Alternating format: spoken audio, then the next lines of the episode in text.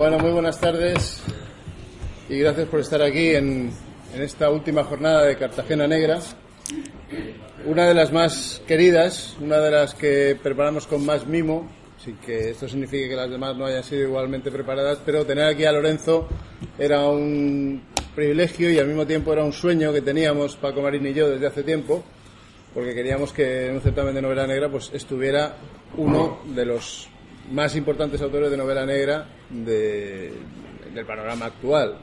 La novela negra en España es lo que es gracias fundamentalmente a Lorenzo Silva de personajes como Bevilacqua y Chamorro. Así que coincidiendo con la última aparición de Donde los Escorpiones, la novela, eh, la última entrega de, de, estos dos personajes, pues decidimos traerle y vamos a charlar un poquito con él. Yo le voy a ir haciendo preguntas para que nos cuente cosas de la novela y al mismo tiempo cuando surja alguna por parte del público sin ningún problema, nos cortan y, charlamos entre todos. Lorenzo, buenas tardes. ¿Por qué se han ido de España? Esta es la primera que me toca. ¿Por qué se han, salido de España Bevilacqua y Chamorro? Bueno, me vas a permitir que primero salude, agradezca y estas cosas, ¿no? Primero quiero agradecer la invitación a Antonio y a Cartagena Negra. Además, eh, soy consciente de que desde el principio han, estado detrás de mí. El año pasado no pude porque son fechas un poco complicadas para mí, pero estoy encantado de haber podido encontrar el hueco para no solo participar, volver a Cartagena, lo que siempre ya es un dato positivo, sino también participar en un festival como este, con la ilusión que hay detrás, con lo que representa, con el trabajo de gente como tú, como Paco. Y, y también además quiero aprovechar para reivindicar y conecta con el segundo agradecimiento que quiero hacer, que es a toda la gente que en esta tarde absolutamente canicular, a las seis, en lugar de estar echándose la siesta, están aquí y unos cuantos además de pie, ¿no? Eh, últimamente hemos venido oyendo una serie de voces que dicen, no, es que hay demasiados festivales ya de novela negra. Digo, jope, ya, pero si somos 13 o 14 nada más, ya está, ya es demasiada cultura. Aquí en España enseguida tenemos demasiada cultura, ¿no? Nadie dice que hay demasiados partidos de segunda A y de segunda B, por ejemplo, y hay un montón todos los fines de semana, ¿no? Y además hay como otra especie de leyenda urbana que es que, bueno, pues la cultura solo nos interesa tres o cuatro frikis y, y que hay que hacer, pues eso, más partidos de fútbol y más cosas de estas que es lo que la gente demanda, ¿no? Yo la verdad es que para mí es una bendición y os felicito eh, ver que podemos seguirle demostrando que en muchos sitios puede haber mucha gente reunida en torno a un libro, en torno a la literatura, en torno al pensamiento, la reflexión, las historias, la, la, condición humana que al final es lo que, lo que nos ocupa, ¿no?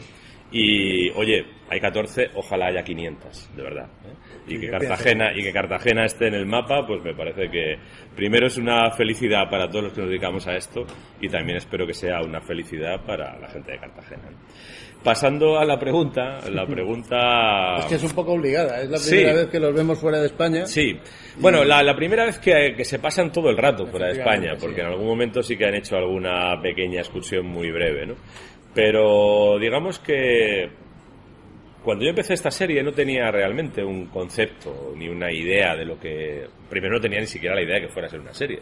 La primera novela de Bevilacqua Chamorro, que está ambientada en Palma de Mallorca y eh, que tiene como asunto el asesinato de una turista austriaca en una cala de Mallorca, realmente era una especie de experimento, un experimento para ver si se podía o si yo podía, para decirlo más exactamente, hacer una novela de corte negro, policial, yo no me obsesiono demasiado con esto de las etiquetas, es decir, donde hubiera un crimen y una investigación criminal en un entorno que fuera mm, un entorno claramente identificado con la realidad española y donde los personajes encarnaran y representaran la realidad española, tal y como a mí me gusta la novela negra y tal y como a mí me gusta llevar la realidad a la literatura.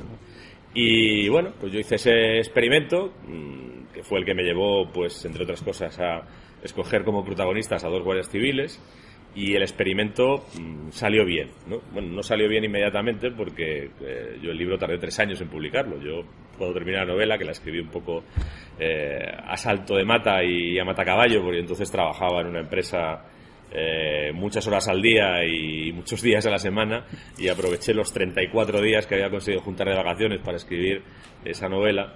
Eh, cuando la terminé me pareció que tenía algo que, bueno, que por lo menos había quedado curioso, ¿no? Que, mm, uno sabe cuando ha hecho algo que por lo menos puede tener algún, algún interés. Pero tardé tres años realmente en encontrar un editor, ¿no? Y hubo un momento en el que pensé que a lo mejor, pues, me había equivocado había hecho algo que no, que no tenía público, ¿no? cuando los editores te rechazaban el manuscrito y te decían que, este tipo de novela no, no tenía lectores y como me dijo más de uno y con guardias civiles todavía menos, pues, pues, lo, pues lo, mismo lo mismo he metido la pata, ¿no? Que es una cosa que, pasa a veces cuando experimentas y cuando intentas innovar, ¿no? Pero el hecho cierto es que cuando la novela finalmente se publicó, eh, el año 98, eh, tuvo un éxito inmediato de venta, de crítica, de, y de repente empecé a recibir comentarios, bueno, empezaron a llamar hasta guardias civiles, claro, nunca se habían visto en una novela nada más que, que, de malo o de tonto, o de malo y tonto, ¿no? Que a veces hay guardias civiles en las novelas y en las películas que hacen las dos cosas, ¿no? De canalla y de, y de, y de personaje grotesco, ¿no? Y empecé a ver que aquí había un material que, que, que bueno, que podía dar de sí, ¿no?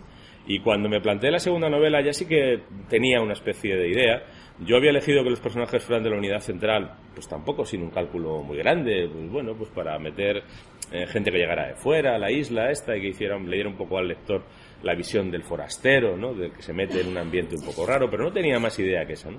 Pero claro, cuando me di cuenta de que tenía unos personajes que podían actuar en cualquier lugar de España, entonces empecé a pensar, y ya esa idea la tenía cuando hice el alquimista impaciente, que yo tenía como una especie de herramienta literaria para contar la realidad española contemporánea, si yo sabía jugar bien mis bazas. ¿no? ¿Por qué? Pues porque dos guardias civiles de la unidad central pueden trabajar en cualquier rincón de España. Esto no se puede decir de cualquier policía, esto no se puede decir de un museo de escuadra, esto no se puede decir ni siquiera un policía nacional, que normalmente trabaja en áreas urbanas. Los guardias civiles investigan desde el pueblo más pequeño, tú puedes tener un guardia civil haciendo una investigación desde el pueblo más pequeño hasta la Puerta del Sol, y puede estar haciendo esa investigación de forma verosímil. Y puede ir desde La Gomera hasta Portbou en Gerona, ese, ese arco geográfico con con toda la diversidad que eso supone. La novela negra muchas veces eh, apuesta por una ubicación local, eh, el detective mm, Ribus en Edimburgo, el detective Philip Marlowe en la parte sur de California, y apuesta por lo local, se concentra en ese microcosmos y, explota ese lugar. Yo, en la segunda novela ya me planteo un concepto distinto, de que mis personajes siempre iban a ser viajeros, siempre iban a ser forasteros, siempre iban a entrar en comunidades que no conocían para tratar de entender qué pasaba ahí. Y como mi espacio era toda la geografía española, contaba con toda la diversidad que tiene la realidad española. Yo creo que una de las ventajas que tiene estos efectos la realidad española es que mm, uno va, eh, yo por ejemplo esto lo he probado mucho yendo, como tú bien sabes, por centros de enseñanza, tanto secundaria como primaria, porque hago literatura infantil y juvenil. ¿no? Y claro, ir a un centro de enseñanza secundaria eh, del Valle de Baztán, en Navarra, o ir a un centro de enseñanza secundaria en Almonte, Huelva, eh, nominalmente estamos en el mismo país, tienen el mismo pasaporte y el mismo DNI los que van ahí, pero son dos planetas completamente diferentes, ¿no? Hay una diversidad muy grande. Bueno, yo me planteé que estos personajes me servían para contar esta historia, que me parecía que podía dar juego. Yo me planteé en un momento dado que, eh, más allá de lo que era la realidad española o lo que era la, propia geografía española, España casi durante buena parte del siglo XIX y del siglo XX, durante buena parte de del periodo contemporáneo, un país replegado sobre sí mismo, enfrentado a sí mismo en cuatro guerras civiles, récord absoluto de Europa Occidental y todas las demás cosas. En el siglo XXI, de repente, nos encontramos con un país que está internacionalizado. Eh, están internacionalizadas las empresas. Yo empecé trabajando en una multinacional estadounidense y luego me pasé a trabajar en una multinacional española y yo eh, fui a más sitios con la multinacional española que con la multinacional estadounidense. Eh, yo fui a Filipinas, fui a Estados Unidos, fui a Argentina, fui... De repente este país se ha abierto al exterior. Y además el país se implica en la realidad exterior. Y se implica incluso en este siglo XXI en la parte más áspera de esa realidad exterior, que es el conflicto bélico, ¿no? El conflicto bélico que, bueno, ahora las guerras son de otra manera, eh, no se declaran, son fundamentalmente secretas, están parcialmente privatizadas, eh, pero son guerras igual, es decir, eh, la bomba te da igual que sea privada, que sea secreta, que esté declarada, que no esté declarada, te cae encima y te echa bajo la casa y te mata a toda la familia, ¿no? Y el siglo XXI, pues es un siglo bélico, una cosa además curiosa, ¿no? Inesperada, ¿no? Para los que nacimos en el último tercio del siglo XX y vimos caer el muro de Berlín y pensamos que se iban a acabar las guerras, ¿no? Pues, pues, no, pues el siglo XXI es un siglo bélico. Y en esa guerra hay españoles. Entonces a mí me pareció que eso formaba parte de la realidad española contemporánea, Y aunque tuve muchas dudas, tuve muchas dudas, y lo confieso y lo he confesado, porque me costó encontrar una historia que yo pudiera considerar verosímil y que pudiera funcionarme también literariamente, eh, pensé que Bevilacqua y Chamorro eran, ya que eran mis observadores del resto de la realidad española, los que me podían valer para echar una ojeada a esta realidad española que sucede a 6.000 kilómetros de la península ibérica. Eh, cuando yo viajé a Afganistán en el año 2014, batalicé en una base multinacional donde había americanos, italianos, eslovenos, ucranianos, empleados filipinos, kazajos, eh, afganos, eh, contratistas norteamericanos, contratistas españoles, alguna persona que incluso está en esta sala de Cartagena, sí, pero, pero había dentro de ese potaje un espacio que claramente era español que claramente era español. Había un espacio que era un trozo de España allí puesto a 6.000 kilómetros, donde había una cantina que era donde estaba la cerveza más barata, pues igual que es en Europa, ¿no? Los italianos venían a beber la cerveza a la cantina española, ¿no? Y cuando en Turmenistán interceptaban los camiones y se quedaban sin cerveza, pues era un drama no solo para los españoles, sino para todos los demás que venían ahí, ¿no? Y, bueno, pues eso es una parte de la realidad española que yo intenté contar a través de estos personajes, ¿no? Que al propio tiempo también sirve para, para contar cómo eh, nuestra realidad durante tantísimas décadas, autárquica, encerrada en sí misma y replegada, está interconectada con la realidad exterior y con la realidad global. ¿no? Hay una metáfora en la novela que es que la novela, que transcurre casi toda ella en Afganistán, empieza y termina en la Cañada Real de Madrid, que es un lugar, pues, eh, en fin, tan duro como Afganistán, pero por razones diferentes. ¿no?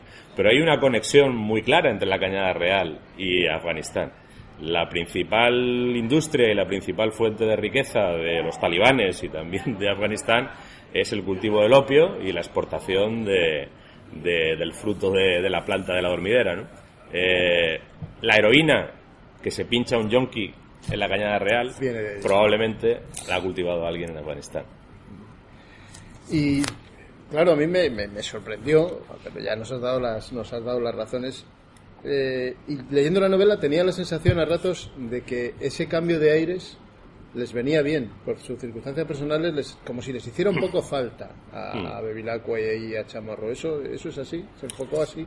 Bueno, literariamente, eh, esta pregunta puedo responder en dos partes. ¿no? Literariamente, cuando tú te sientas delante del ordenador y piensas, voy a escribir la octava novela con esta gente, la decimocuarta historia, el noveno libro, y llevo 3.000 no sé cuántas páginas, eh, dices, a ver, yo, yo no me puedo poner a hacer otra vez lo mismo. No puedo volver a repetir lo que ya he escrito. Es decir, tengo que introducir novedades, tengo que, que sacar al lector, a los personajes y a mí mismo de la zona de confort, porque si no, en un momento dado nos vamos a empezar a aburrir todos como ostras. Y la verdad es que esta idea, que la tenía desde hace casi o más de 10 años, en este momento, que era ya la novena, el noveno libro, pues mm, dije, viene bien en este momento, ¿eh? cuando ya tienen, los personajes están muy hechos, tienen una trayectoria bastante consolidada frente a muchos lectores, viene bien literariamente desde el punto de vista creativo sacarlos completamente de, de, lo que el lector conoce y meterlos en un entorno diferente, con otros códigos, con otras reglas y en algunos casos sin reglas y sin códigos, y con reglas y códigos que se tienen que inventar ellos sobre la marcha. ¿no? Eso cambia la historia desde el punto de vista literario. Luego, de lo que es desde el punto de vista personal, pues yo creo que todos en algún momento necesitamos eh, extrañarnos, extrañarnos, ¿no? Y yo tengo que decir que cuando eh, conseguí permiso para ir a la base, que eso mm, tenía muy claro desde que tuve la primera idea de la novela, que para escribirla necesitaba ir y que si no conseguía ir no la escribiría, eso lo tuve bastante claro. Pues eh, yo mismo tuve la vivencia personal de terminar una temporada mm, bastante dura, el año 13-14, que para mí fue muy intenso, y de repente un día de julio embarcarme con un petate en un avión y, que me soltaran en Afganistán. Y a mí me vino muy bien. La verdad es que la, la, experiencia para mí fue muy, no solo muy enriquecedora personalmente, muy, muy instructiva, muy, muy fecunda literariamente, sino que personalmente me vino muy bien. Y me vino muy bien ver eh, un lugar tan distinto, una forma de vida tan distinta, eh, eh, aprender a valorar con esa distancia que te da el, estar en una cultura y en un entorno completamente diferente, incluso aprender a valorar lo tuyo, ¿no? Eh, podría hablar de muchas cosas, pero yo, por ejemplo, tengo tres hijas, ¿no? Y cuando yo volví de Afganistán, después de haber escuchado muchas historias sobre lo que es la vida de la mujer en Afganistán, yo me senté, sobre todo con la mayor, que lo puedo entender un poco más, y, le dije, mira, de verdad, eh, a ver, aquí quedan muchas cosas por mejorar y lo tenemos que mejorar entre todos y, entre todas, ¿no? Pero, pero oye, mm, has tenido la suerte de nacer en un país que para empezar te considera una persona y que no te da una igualdad plena, pero si tú te lo peleas, si tienes un cierto carácter, un cierto coraje, una cierta tenacidad, realmente aquí podrás ser lo que quieras, podrás ser presidenta del Tribunal Supremo, del Gobierno o presidenta de la compañía más importante del IBEX 35. ¿no? Hay lugares del mundo donde una mujer es un mueble o un animal doméstico, perdón, lo que dirán todos al final, es un mueble o un animal doméstico. Y, y a veces hay que ver esas realidades para saber realmente dónde estás. Porque, bueno, eh, tú estuviste allí y es un entorno durísimo. O al menos lo que se, se trasluce en la novela, el entorno es muy hostil. Bueno, durísimo, durísimo no es. Durísimo son los o eran los puestos avanzados que estaban. Sí, no, digamos que desde el punto de vista, yo además tampoco la a calardear porque hay sitios que son verdaderamente peligrosos, ¿no? La base no, la base esta que ya no está operativa, vamos, sigue ahí, pero ya no hay españoles en la base. Eh, no es un lugar peligrosísimo, es un lugar que atacaban de vez en cuando. Lo primero que te enseñan es el refugio y te pueden atacar, eh, sobre todo si hay luna llena, y salir hay que salir con mucha protección, ¿no? Pero, pero hay lugares más duros. Eh, y, además también es pertinente decirlo, o sea, en algún momento esta es una base, pues hombre, una base grande, con, con buenas instalaciones, con un buen comedor, con alojamientos que no son lujosos, pero que bueno, tienes aire acondicionado, tienes agua caliente, tienes... Los españoles han estado en posiciones que eran casi como bloqueados de la guerra de África con muy poco más y en territorio completamente hostil y allí metidos durante 60 días, o bueno, o 30 a lo mejor, ¿no? Eso sí que son condiciones duras, ¿no? Yo no he vivido esas condiciones tan duras, pero sí vives eh, la sensación permanente de que estás en un lugar donde no eres bien recibido, donde no eres un huésped deseado, ¿no? Eh, hay personas que, que sí, que, que, se dan cuenta de que la presencia occidental, pues, eh, les da unas oportunidades eh, colectivas y personales que no tendrían, ¿no? Sin la presencia occidental. Pero para el grueso de la gente, pues, tú eres alguien que ha llegado allí por la fuerza, de las armas, que te paseas armado hasta los dientes. Hay una cosa que es psicológicamente muy, muy reveladora, ¿no? Cuando yo conseguí permiso para salir en un convoy de la base, y el convoy, cuando va por la carretera, el convoy no para. El convoy de la OTAN no para en los semáforos. Bueno, apenas semáforos, pero no, para en los cruces. Es decir, eh, todo el mundo se va apartando al paso del convoy. Eh, el convoy tiene absoluta prioridad. Es decir, estos forasteros que somos, no solo somos forasteros, sino que les hacemos ver que nosotros estamos por encima de ellos. Y claro, la percepción que tienes es que estás en un ambiente hostil. Y luego climatológicamente, pues también tiene su hostilidad. Es decir, estamos hablando de 40 y muchos grados en verano y de veintitantos bajo cero en invierno. Y, esa, es la realidad, ¿no? Es un, eh, Afganistán no es un país duro por casualidad, no es un país pobre por casualidad, es un país que tiene unas condiciones naturales, aparte de políticas, humanas, tribales, religiosas, etcétera, eh, que hacen muy difícil que eso sea una sociedad desarrollada, próspera y, diría que incluso eh, compasiva. Es decir, su realidad es muy dura, con lo que al final eh, la gente que allí está es muy dura y, la relación entre ellos es muy dura.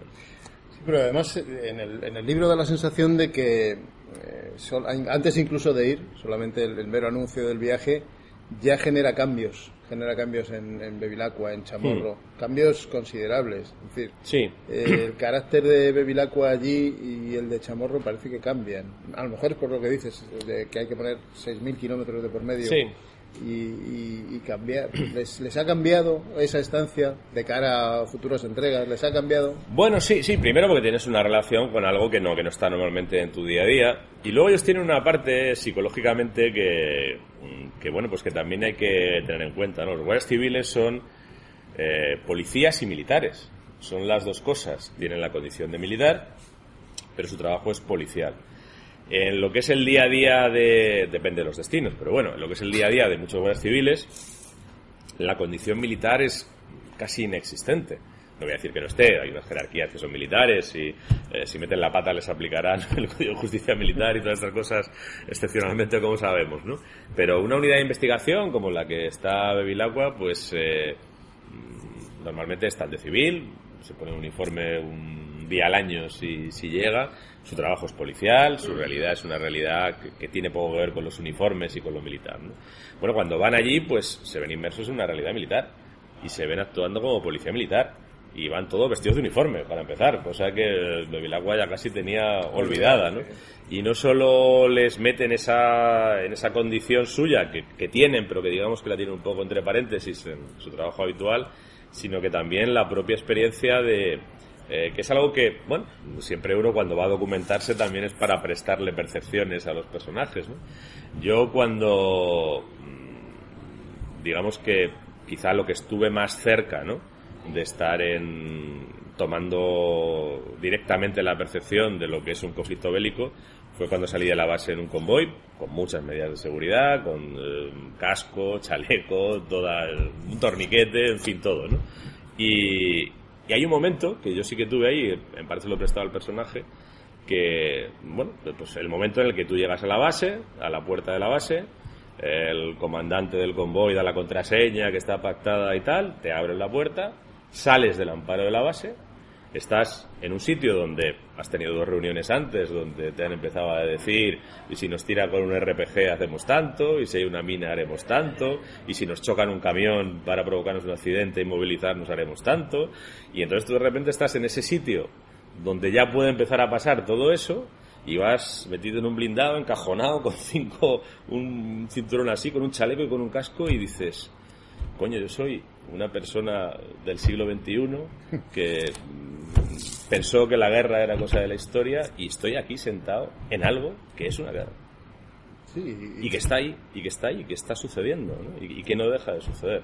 Y eso sí que es una toma de conciencia de en nuestra vida diaria no tenemos. Nosotros, aunque hay una guerra, vivimos en una retaguardia muy confortable en la que si acaso pues algún loco con eh, una manera absolutamente aleatoria y que sería como una lotería pues los puede arrear no y yo he vivido en un barrio militar cuando ETA mataba gente en Madrid y han matado a un vecino de mi barrio y he cogido el tren muchas veces en Atocha y lo he cogido la víspera del 11M pero eso es una lotería quiero decir no no tienes la percepción de que eso forma parte de tu vida ¿no? y sin embargo ahí tomas conciencia de que esa realidad sigue existiendo y sigue formando parte de la vida de muchas personas cotidianamente y, no hay por tu parte un homenaje también, porque en, muchas ocasiones parece como que la sociedad española mira para otro lado, no se acuerda de que hay contingentes españoles en lugares como, como esa base de Afganistán. ¿No es un poco un homenaje a, esa gente que está allí? Más que un homenaje es un recordatorio. Eh, luego ya la gente verá si los tiene que homenajear o censurar, porque habrá quien piense que hay que censurar a un señor que sale con una ametralladora del 1270 cargada a pasear entre la gente. Habrá quien piense que eso es censurable. ¿no? Yo lo que quiero es recordarlo. Quiero recordar que eso está ahí. ¿no? Que esa realidad que, que los gobiernos eh, de todos los colores, además, eh, han hecho mucho por velar, por maquillar, por disfrazar, por suavizar con eufemismos, por eh, emisión de ayuda humanitaria, de reconstrucción, de solidaridad, de contribución a la modernización. No, al final sale un señor en un blindado con una ametralladora del 1270 cargada y si dispara y le da a alguien le va a hacer un boquete así. Y, y eso es lo que hay.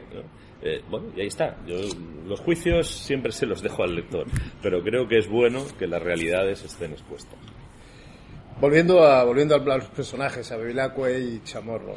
Van acompañados aquí de Arnau y Salgado. ¿No hay un poco, no empieza a haber un poco un choque generacional entre Bevilacqua y Chamorro por un lado y Salgado y, y Arnau por otro? Bueno, eh, Salgado es un poquito mayor que Chamorro, pero, pero sí es verdad que es más en el caso de Arnau. Bueno, pero es más inmadura, o, o por no Chamorro dice que es más inmadura, ¿no? yo no, no, lo tengo muy claro. Pero eh, sí, sí, sí, que hay, o sí que, mm, pero eso ya empezó hace una, dos, tres, cuatro novelas, ¿no? Cuando yo decidí meter a, a un veinteañero en el equipo, ¿no? Eh, a mí me parecía que, eh, bueno, uno va cumpliendo una edad, tus personajes también, y que corría un poco el riesgo de, irme volviendo un abuelo cebolleta, ¿no? que no tuviera nunca un punto de vista un poco más eh, pegado a otras realidades generacionales. Y yo además eh, creo muy poco en el conflicto intergeneracional. Yo, veo a gente muy entusiasta del conflicto intergeneracional. Eh, veo a muchos viejos que odian a los jóvenes y veo a muchos jóvenes que odian a los viejos y además incluso se jactan, ¿no? Y mm. últimamente hemos tenido algún ejemplo, ¿no? De, gente que decía, no, esto es culpa de los viejos, que son todos no sé qué y cosas de estas, ¿no? A, mí me parece algo verdaderamente delirante, ¿no? Porque claro, si pudiéramos hacer un, país para viejos y un país para jóvenes, ¿no? Y viviéramos convenientemente separados por un muro de 14 metros de altura, lo entendería, ¿no? Pero cuando estamos todos en el mismo barco, cuando la gente que te precede es la que te puede legar o no la memoria que te, que te ayuda a entender quién eres, y cuando la gente que viene detrás es la que va a conseguir o no que tus esfuerzos y lo poco que hayas podido aportar sirva para algo, entrar en esas dinámicas me parece absolutamente disparatado. Yo siempre que lo veo me produce eh, entre estremecimiento y repelús. Eh, sin embargo, en lo que sí creo mucho es en el diálogo intergeneracional. Yo creo que el diálogo intergeneracional es una de las mejores herramientas de, evolución eh, consistente de una sociedad. Porque es muy fácil llegar y pensar, vale, todo esto es una mierda, ahora lo voy a inventar yo todo y va a quedar de puta madre, os vais a enterar, porque ninguno tiene ni idea y todo esto es un desastre porque no me habéis dejado, aquí llego yo y lo voy a hacer, ¿no? Y también es muy fácil decir, si es que no tenéis ni puta idea de nada, bueno, cuando yo estaba haciendo la mili en la garita y tal, y te hacían un hombre, eso, es muy fácil, ¿no? Pero eso no te lleva a ninguna parte. Al final, tú realmente consigues construir realidades consistentes cuando la experiencia se combina con eh, la inocencia, incluso si quieres, hasta con la ingenuidad, ¿no?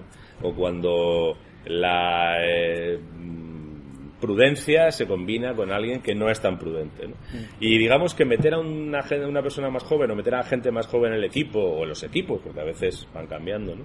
a mí permite también ir sumando esos puntos de vista. ¿no?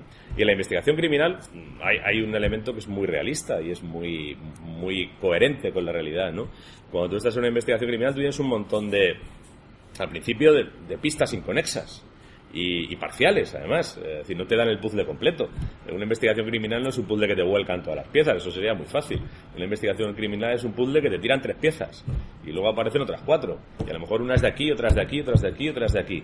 Y tiene que haber un equipo que sea capaz de empezar a, a trazar diagonales para eh, imaginar todas las piezas que faltan. ¿no?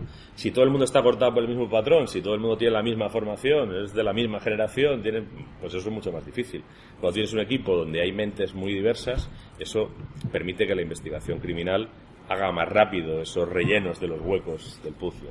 Y en, el libro este se ve clarísimamente como los eh, él con el bebilagua con la experiencia ve ciertas cosas y hay ciertas cosas que él no ve y que las ve el chaval. Sí, Puede ser una línea sucesoria, quizá. Bueno. me lleva a hacerte otra pregunta. Llevan unos cuantos años de la mano de, de, 21. ¿Os habéis cansado el uno del otro un poco? ¿Hay bebilacqua para rato? ¿Tienes una planificación? Pues mira, yo, creo que no, porque hacemos una cosa muy saludable que yo estoy para recomendar en todas las terapias de pareja, que es abandonarse regularmente. O sea, abandonarte cada dos años y, volver a buscarte, a ver si sigues ahí, ¿no? Es muy saludable. O sea, yo acabo de terminar esto y lo he abandonado miserablemente. Yo estoy metido ahora en algo que no tiene nada que ver con bebilacqua y me tiraré un año y medio así, sin, sin acordarme de él siquiera, ¿no? Y cuando vuelvo siempre me apetece volver. Cuando vuelvo siempre me apetece volver y siempre y siempre creo que en el interim puede haber pasado algo con él o en él que me permita contar una historia ligeramente diferente y que me permita interesarme por lo que voy a escribir. Antes has dicho que él y Chamorro son como tus ojos para, para ver la realidad y analizarla. Llevamos casi un año sin gobierno. Eso es absolutamente real e incuestionable. Eh, yo no sé si esto significa que una vez más la realidad adelanta, la ficción. ¿Tú crees que veremos esto reflejado en alguna novela de aquí a un tiempo? Bueno, este, este, periodo de indefinición gubernamental. Es, es un periodo muy interesante. Mira, yo eh, ayer, ayer, debió ser ayer. Eh, jope, qué mal estoy. Sí, debió ser ayer. Debió ser ayer, sí, ayer, ayer en el tren.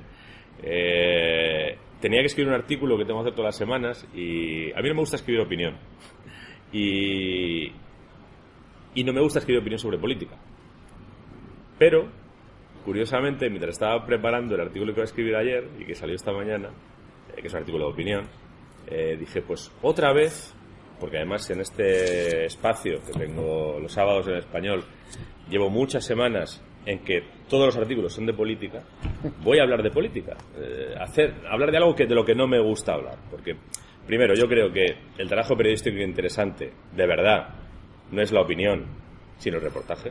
A mí lo que me gusta es hacer reportajes. encontrar una historia, eh, hablar con la gente que la ha vivido, eh, sacar algo realmente nuevo de esa historia y contarlo. Eso me parece que es apasionante. Opinar al final es ¿Y quién eres tú para decir eh, cualquier cosa sobre cualquier cosa? ¿no? Es siempre más ingrato, más incómodo. Y opinar sobre política es especialmente ingrato y especialmente incómodo porque estamos sobrebombardeados de política y sobre todo la política tiene una actualidad muy artificial. Eh, a ver, que un tren descarrile es una noticia de verdad. ¿Eh? luctuosa, digamos, una noticia de verdad. Eh, que un secretario general de un partido político de un mitin en Albacete no es una noticia, es artificial. Es decir, nos han intentado convencer, y algunos a lo mejor le han convencido de que eso es una noticia. eso no es una noticia, no pasa nada. Llega a Albacete, lee lo que le han escrito los asesores, la gente que le escucha no oye nada que no estuviera preparado para escuchar y no es una noticia, no pasa nada. ¿no?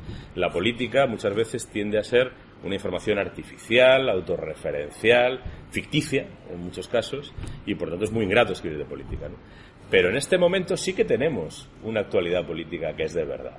Como tú acabas de decir, 320 y tantos días sin gobierno, con un gobierno en funciones que ha descubierto la pócima del druida de Asterix, claro, porque un gobierno que no está en funciones, pues mete la pata y enseguida te llaman del Parlamento, comparezca y tal.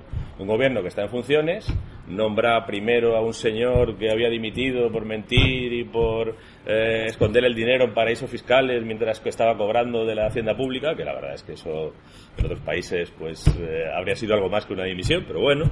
Eh, y nombra después a otro que para arreglarlo que ha sido ejecutivo de una empresa residenciada en un paraíso fiscal, más paraíso fiscal todavía, y no es un problema, porque como el gobierno funciona, no está sometido al control del Parlamento, pues puede seguir haciendo lo que quiera, te piden que vayas y ya está. Y estamos en un limbo absurdo, en un país que necesita muchas decisiones, sin tomar ninguna de esas decisiones, sin que nadie asuma ninguna responsabilidad, con un montón de gente que está fracasando, están fracasando todos. O sea, llevemos la realidad por su nombre. El partido que ha sacado más votos está fracasando, el segundo partido que ha sacado más votos está fracasando, el tercer partido que ha sacado más votos y que se iba a comer el mundo está fracasando, el tercero que venía a enmendarlo todo ha fracasado dos veces, están todos fracasando y viviendo tranquilamente con su fracaso y echándole la culpa a todos los demás. Es realmente una realidad, como dicen los catalanes, para hacérsela mirar, ¿no? Pero que también quizá nos abre una reflexión sobre el momento al que hemos llegado como sociedad, ¿no? sobre el momento al que hemos llegado de eh, enfrentamiento con un sistema que claramente se ha vuelto inoperante. Se ha vuelto inoperante para resolver nuestra realidad. Pero que al mismo tiempo está lo suficientemente autoprotegido como para que no se pueda cambiar. Bueno, porque eso abre otra reflexión más interesante todavía. Eh, el gobierno está en funciones. El Parlamento es un adorno son 350 señores que cobran un sueldo bastante relevante, con dietas para taxis, para aves en preferencia y tal igual, que no aprueban ninguna ley ni la van a aprobar. ¿eh? Eh, todo eso no funciona. Pero tú te levantas por la mañana, hay luz, agua en el grifo, los trenes salen, llegan, eh, la deuda pública se refinancia, los juzgados abren, cierran. La función pública funciona. La prima riesgo baja. Entonces tú dices, a ver, es que aquí a lo mejor hay una gran engañifa, ¿no? Aquí hay unos señores que nos han intentado convencer de que son muy importantes y son unos señores que viven a lomos de una ciudadanía que hace funcionar el país, incluso cuando lo poquísimo que se les pide a ellos no lo aporta. pero vamos camino de unas terceras elecciones. Por eso te decía lo, Yo no lo, sé. lo de la autoprotección. Parece que se blindan. Yo no lo sé, pero bueno. Es lo más probable, pero no sé. Volviendo a la novela, hay, bueno, en Afganistán hay un momento que se maneja la hipótesis de un atentado talibán ante la muerte de, este militar español. Me gustaría que nos hablaras un poco cuál es tu percepción del, del yihadismo en Europa. Bueno. Si podemos hablar de cierta indefensión. Vale. A mí me da un poco de pudor, primero, que estoy hablando de Afganistán y aquí hay una persona que ha estado bastante más tiempo que yo en Afganistán y ahora me vas a hablar de yihadismo y aquí hay una persona que sabe bastante más que de yihadismo que yo, casi le, diría que se levante y que hable él, ¿no? Pero yo la, percepción que tengo es que, eh, y, y lo comentaba ayer con alguien, realmente estamos en un doble conflicto. Hay un conflicto del que todos tenemos conciencia y que está muy claro y que hay un mensaje propagandístico muy poderoso, no solo para que tomemos conciencia, sino probablemente para, para sobrevalorar o para sobrepolarizar la atención de la gente sobre ese conflicto, que es el conflicto entre dos concepciones del mundo, que también son dos concepciones de la sociedad, eh, de la economía, de las personas, de, de, las libertades, de los derechos, que son la que puede venir representada por la civilización o por la sociedad occidental y lo que puede venir representado por eh, la cultura islámica. Realmente el conflicto, el conflicto eh, por acotarlo más, sería entre eh, el occidente rico, que además influye en la geopolítica mundial, y el integrismo islámico, que es una parte del Islam, no es todo el Islam, ¿no? igual que eso no es todo Occidente. Ese es el choque. Y en términos más amplios, es el eterno choque entre Occidente y Oriente. Eh, y además nosotros vivimos en una zona fronteriza. Nosotros estamos en, el gozne entre Occidente y Oriente. Nosotros somos... Eh, hay dos países en el mundo que son muy parecidos y muy curiosos. Y estamos juntos además. Uno es España, el país más oriental de Europa, y el otro es Marruecos, el país más occidental del Islam. Somos dos territorios fronterizos donde, así como los finlandeses pueden estar perfectamente seguros de que no tienen ningún elemento oriental y los persas pueden estar seguros de que no tienen, de que son puramente orientales, nosotros tenemos una mezcla. Tenemos una mezcla y estamos en esa zona de frontera.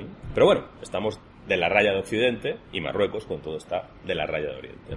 Ese es el conflicto evidente, ese es el conflicto del que todos los días hablamos, el conflicto que hay que resolver, a quien lo intenta afrontar de manera razonable, pues diciendo, bueno, pues tengo que acotar dónde está realmente el enemigo, y el enemigo, mi enemigo es el integrismo islámico, sus redes de financiación, sus redes de adoctrinamiento, sus redes de difusión, sus canales de abastecimiento de armas, sus eh, padrinos políticos, sus padrinos económicos, eh, y tengo que actuar sobre eso quirúrgicamente, ¿no? Hay quien tiene un planteamiento más sencillo y es todos los putos moros sobran y al que pase por la calle pedrada. ¿eh? Y bueno, pues hay gente que está en eso y, lo sabemos, ¿no? Con más o menos matices hay gente que está en eso. Pero digamos que eso es lo que concita toda la atención. A mí debajo de ese conflicto me parece que hay otro del que se habla mucho menos y que yo creo que en el fondo es, el es un conflicto que hay que afrontar. No digo que toda la solución está ahí, mm, porque en parte la solución evidentemente está en neutralizar a los elementos violentos, fanáticos y dementes que son absolutamente impermeables a cualquier acción constructiva. Y eso naturalmente lo tienes que neutralizar, no, hay otra manera. Pero eso solo es una parte de la solución. Y yo creo que hay otra parte de la solución muy relevante que normalmente se nos escapa y que tiene que ver con ese conflicto subyacente que es otro. O son otros dos. El conflicto de los integristas islámicos frente al resto de la cultura islámica que aspira no a la occidentalización, porque nadie quiere ser lo que no es, que aspira a desarrollar un fenómeno paralelo a lo que fue la ilustración en Europa Occidental, es decir, la secularización de la sociedad, el predominio de la razón sobre la pasión y sobre la fe irracional, la potenciación del valor del individuo frente al peso opresivo de la comunidad, eh, proceso que vivió Europa Occidental y que ha hecho como ha podido y que hay mucha gente en los países islámicos que también quiere hacer. No copiando el modelo occidental, porque probablemente su camino es otro. Pero está claro que la filosofía es esa, porque el ser humano aspira a vivir en espacios de más bienestar, de más tolerancia, de más libertad y de más dignidad para las personas. Bueno, pues hay una lucha entre dentro de ese, eh, de ese mundo que mm, está ahí y en ese conflicto se dirime buena parte de lo que nos pase. Si finalmente prevalece el polo integrista, pues tenemos un enemigo muy difícil de vencer. Son 1.600 millones de personas y subiendo, ¿eh? lo que buena parte de nuestro conflicto se ventila ahí. Pero luego hay otro conflicto que para mí se da dentro de Occidente. Y realmente nosotros estamos enfrentándonos, cuando digo nosotros digo eh, Europa Occidental, y en esto probablemente España ha sido una potencia de segunda, pero, pero también tiene sus responsabilidades y sus corresponsabilidades nos estamos enfrentando con nuestro pasado. Y esto lo cuenta muy bien eh, un escritor, poeta, pensador eh, tunecino que murió hace un par de años, que se llama Abdel Wahab Medel, y pone un ejemplo que todo el mundo lo puede entender. Eh, es un ejemplo que a él le pilla cerca y es un ejemplo que, bueno, pues que en el fondo es muy, muy ilustrativo. ¿no? Él decía que él, que es tunecino, de formación árabe y francesa, él es un intelectual árabe, creyente además, y él es un intelectual francés, creyente en los valores de la República, creyente, de, o sea, se pasó toda su vida eh, enseñando en la Universidad de Nanterre, o sea que no, estamos hablando de un bullaidín, ¿no? Eh, pues él, que vive esa dualidad mental, yo no puedo olvidar esos tiempos en los que la República Francesa, con el ideal de libertad, igualdad y fraternidad, cuando tenía un problema en Argelia, traía mercenarios senegaleses a los que les daba carta blanca para pasar a cuchillo a poblaciones enteras. Es decir, los derechos humanos, los valores occidentales, los respetos, eh, se acababan en Toulon. En cuanto pasabas al otro lado del Mediterráneo, ya valían si me convenía. Y el siglo último está lleno de eso. Es decir, eh, los británicos, los norteamericanos, los franceses, nosotros, nos hemos llenado la boca con la dignidad, con los derechos humanos, con los valores, pero cuando llegó el momento, al final de la Primera Guerra Mundial, de que un montón de territorio había quedado libre del Imperio Otomano, que era el poder predominante, eh, hicieron referéndum de, para saber qué quería la gente, ¿no? Se sentaron Lloyd George, primer ministro de Gran Bretaña, y Clemenceau, que era el primer ministro, el presidente francés, y dibujaron ellos el mapa que les salió de las narices para sus santos intereses. Y montaron un desastre que dura hasta hoy. Y eso es lo que estamos pagando. Que dura hasta hoy, porque hicieron países artificiales, inestables, insostenibles, eh, llamados a enfrentarse unos contra otros.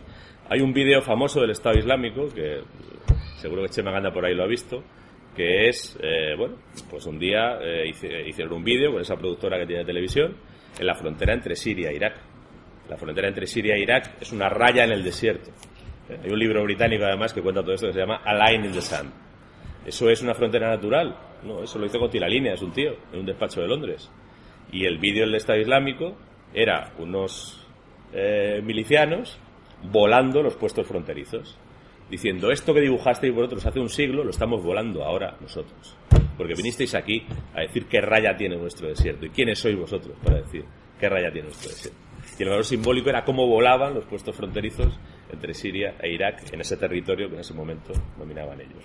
Y no estoy diciendo que eso sea una justificación para poner a ocho niños a ejecutar de un tiro en la nuca a ocho adultos arrodillados con un mono naranja, que nadie entienda tonterías. Pero es evidente que eso está ahí y que esa doble moral que hemos tenido tantas veces, y España ha sido una potencia colonial, ha sido una potencia colonial hasta 1960 y tantos, ¿eh? o hasta 1975, si alguien quiere apurar del todo, esa doble moral del colonialismo, que también es la doble moral del neocolonialismo, o en algún momento dejamos de trabajarla, o nos va a ser muy difícil resolver todos los demás problemas que hay. Esa doble moral también se plantea en los suburbios de París, donde hay guetos de los que solo viven musulmanes y negros, por ejemplo.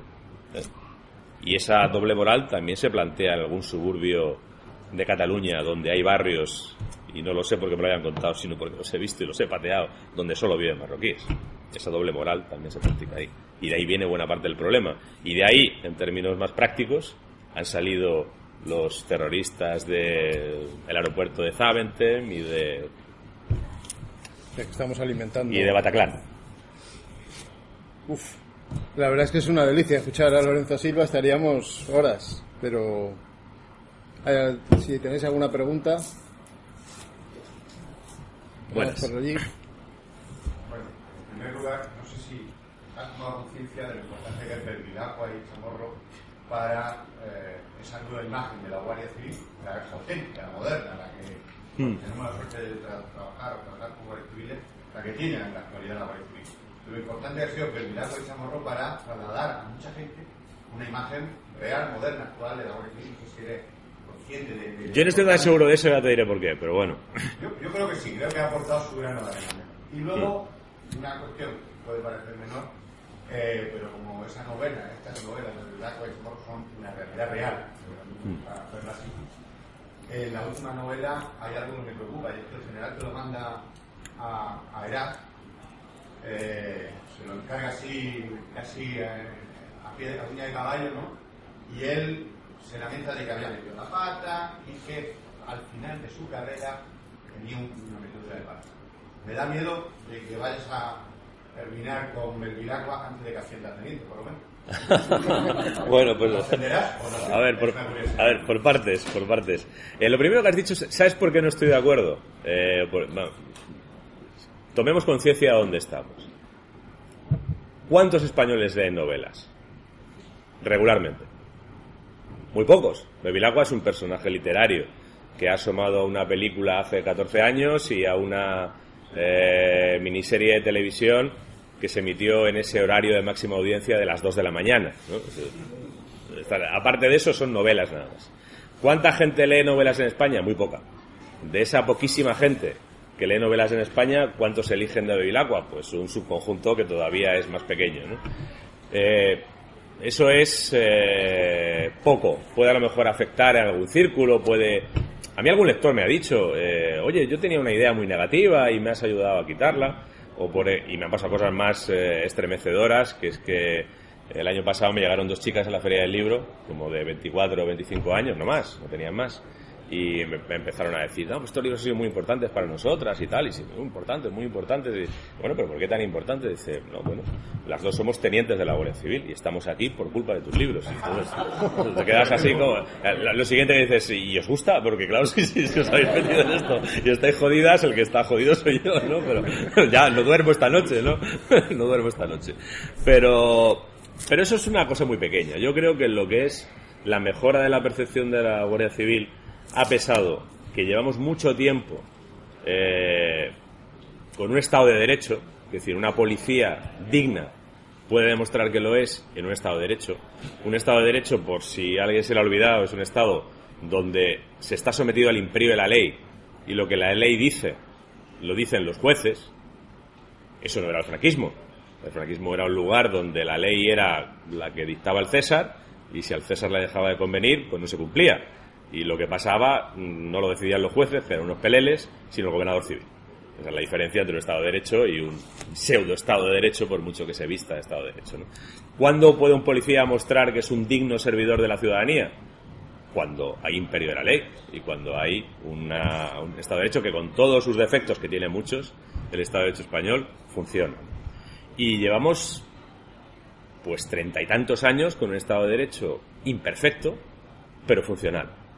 Al que la Guardia Civil además ha servido con mucho ahínco porque está en su ADN, porque está en lo que escribió el Duque de Ahumada en 1844, que en 1844 a cada guardia le daba una cartilla, bueno, 1845, cuando se publicó la cartilla, en la que decía, usted está para defender la propiedad y la seguridad y los derechos de la gente. Usted trabaja a las órdenes de los jueces. Usted hará lo que el juez le diga. Usted saludará al juez. Usted eh, pedirá permiso antes de entrar en una casa. Usted eso está en 1845. en- eso está en el ADN de la Guardia Civil. Que luego este país haya apartado muchas veces de sus principios para echarse en manos de bandidos, caciques y cosas peores, pues eso es algo de lo que no tienen la culpa los guardias civiles, lo han padecido igual que lo hemos padecido el resto. ¿no? Y en 35 años de funcionamiento, la gente ha tenido una percepción que está hecha de muchas cosas, no de novelas, está hecha de que tú vas a 130 por la autovía y te aparece un señor vestido de verde y te hace así y te dice, échese al arcén, y lo que va a hacer es sancionarte, lo que va a hacer es sancionarte porque acabas de cometer una ilegalidad, y lo primero que hace es saludarte, darte los buenos días, te explica por qué te ha parado, te explica qué te está imputando, te dice si lleva puntos o no lleva puntos, te dice que puedes recurrir y luego cuando te vuelves a incorporar a la vía se toma la molestia de protegerte para que salgas con seguridad.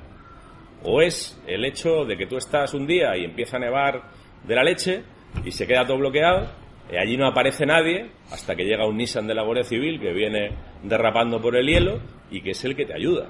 O está en que aquí ha habido un montón de alcaldes que se han dedicado a robar a sus vecinos y lo han podido hacer impunemente hasta que un día han llamado a la puerta dos guardias civiles y han sacado al alcalde esposado por la puerta del ayuntamiento con las cámaras de televisión.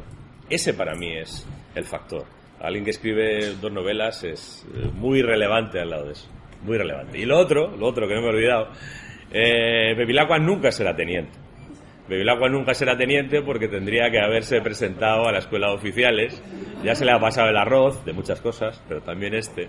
Y lo más que lo más que será, si alguien se apiada de él y considera que lo merece, porque este ya es un grado que se alcanza por elección de los superiores, es suboficial mayor, que como le dice un suboficial mayor que aparece en la novela, es una especie de certificado de predefunción.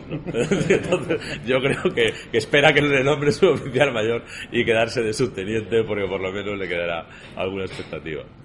Bueno, muy rápido porque tenemos, tenemos prisa. Primero un placer tenerte aquí y yo quería comentarte en tu saga se observa algo que, se observaba también en los clásicos de la novela negra y que yo creo que es cierto y es el no ahondar en el pasado y en la historia de los personajes investigadores. Mm. Eh, de Vila sabemos que estudió psicología sin condición y casi va con un hijo, pero no le dedica capítulos a eso. Yo creo que es un acierto. Mm. Y en otros escritores se observa que se dedica muchos capítulos a, a esa historia que al final te despista de la trama de, la mm. Yo estoy seguro que lo haces conscientemente, como es natural, y que, y que, han fijado en esos clásicos de la manera muy poco.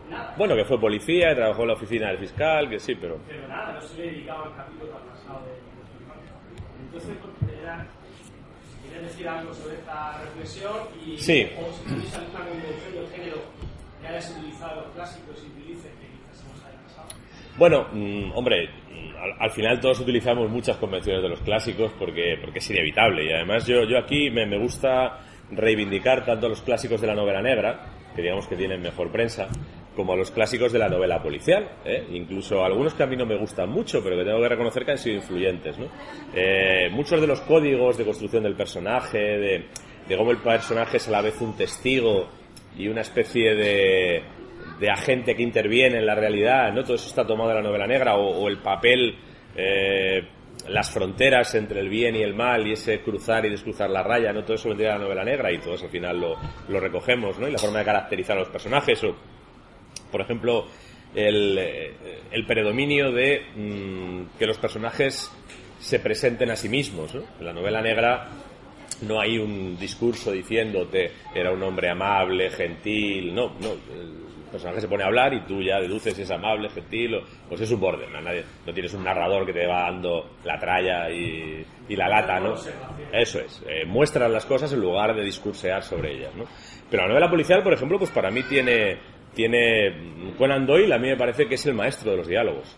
Eh, la novela, las novelas de Sherlock Holmes a mí me interesan menos que la de Philip Marlowe, pero el propio Raymond Chandler era un admirador eh, rendido de, la técnica de los diálogos de, de Conan Doyle. O Agatha Christie, que es una autora que a mí no me gusta prácticamente nada. Sin embargo, hay que reconocer que tiene, yo en esta novela tiro algo de Agatha Christie. Esto es un crimen de, espacio cerrado, de habitación cerrada. Una base militar que tiene una empalizada y drones volando y demás, no entra ni sale cualquiera. Ha sido alguien de dentro y hay que empezar a desbrozar eso. Y además sigue dentro el que, el que lo esté haciendo, ¿no?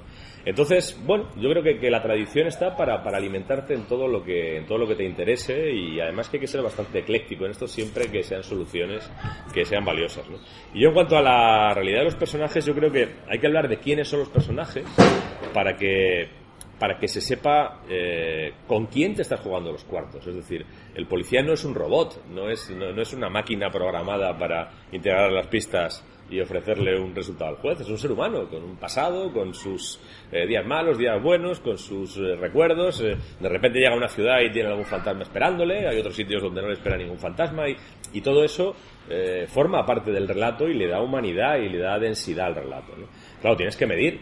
Si lo que haces es empezar a volcar eh, acarretadas el pasado del personaje y sus neuras y sus paranoias, y, pues lo metes en una historia que a lo mejor pues ni le interesa al lector ni, ni te interesa mucho para lo que estás contando. ¿no? Y yo intento mantener ese equilibrio. No descarto en algún momento, pero será una novela muy diferente, hacer una mirada al pasado de Ilacqua, por lo menos al pasado, a su pasado familiar, eh, una mirada mm, a su pasado en Barcelona, eh, no lo sé, y desde luego sí que haré alguna vez una mirada a su pasado en el País Vasco.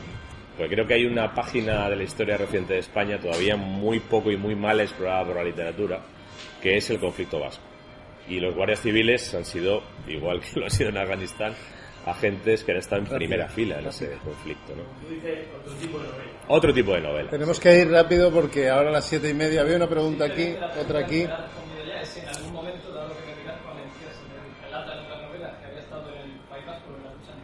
sí. si mentalmente va a salir de ese pasado una mirada a través de estos personajes a la lucha antiterrorista, aunque no sea su competencia de investigación.